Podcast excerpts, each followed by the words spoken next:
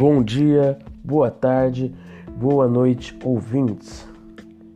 Hoje eu estou aqui em mais um podcast para falar do que o que aconteceu com as pessoas que travaram, a facção que travou o MC Pose, o que aconteceu com ele, etc. Então, primeiro eu vou explicar o que é trava. Trava, para quem não sabe, são mensagens com vários caracteres, códigos que você manda para a pessoa e trava o WhatsApp dela. Aí para você não ser travado, esses vários tipos de travas, trava de catálogo, trava de contato, trava de localização, várias travas, trava de documento, nossa também existe. Tem os travas de texto, só que hoje eles já estão tem vários imunes protegidos aí. Aí tem os imunes que você se protege a esses travas você consegue se proteger dessas travas com os imunes, né? Porque é, as pessoas, os criadores dos imunes, eles colocam é, imunizantes, sabe? Eles dão imunidade a eles é, em relação a travas, tipo travas ah, de localização, de catálogo, eles vão colocando imunidade, editando. Por isso que os, os novos imunes lançados eles são melhores que os antigos, né? Porque normalmente ele é mais atualizado em relação às novas travas que saíram. Os antigos podem não ser e você pode ser travado. Tipo a nova trava de imagem, né? Que lançou. E muitos imunes estão caindo. Então, voltando aqui, porque hoje o assunto não é imune. Vamos falar das, da fac que travou o MC Pose, a Alcatraz. Primeiro vamos falar, deixa eu esclarecer o que é FAC, o que é facção de Travazappers. Facção de Travazappers é um grupo de Travazappers que se reúnem para travar pessoas que fizeram algum mal, sabe? Que foram preconceituosas, pedófilas, roubaram alguém, etc.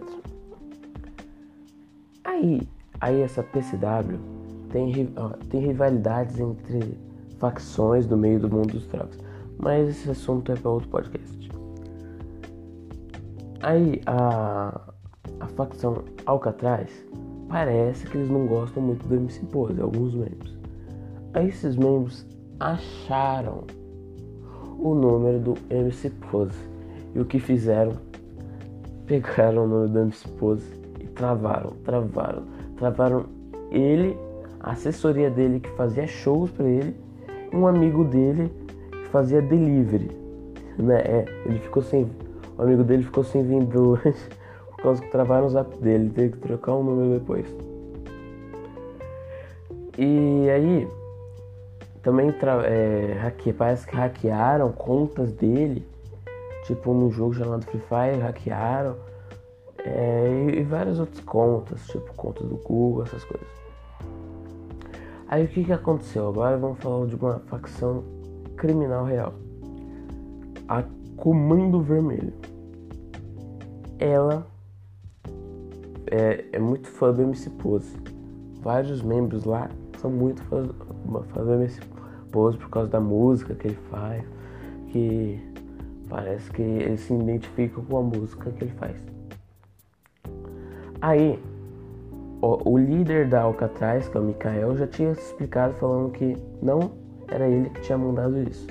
Foram os membros, alguns membros da Alcatraz que pegaram sozinho o número e travaram sem autorização dele. Mas tipo, o Mikael, né, o, o, o líder, eu acho que eu já falei, ele deveria ser responsável pelo grupo, né? Mas os caras pegaram sem autorização dele, né? Então, ele que não tinha muito culpa.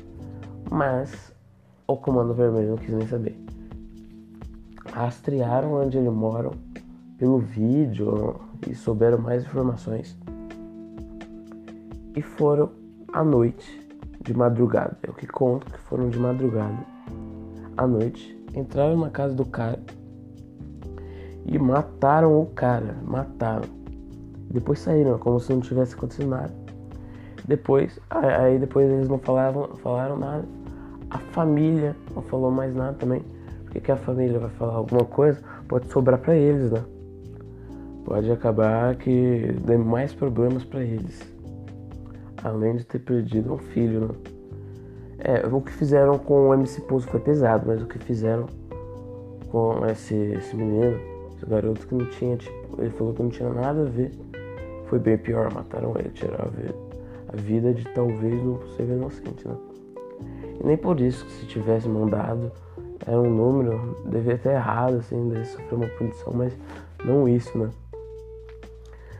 E depois disso não, deu, não saiu mais nenhuma, nenhuma notícia. Eu, eu tentei, mas não achei nenhuma outra notícia para falar sobre essa história aqui no podcast.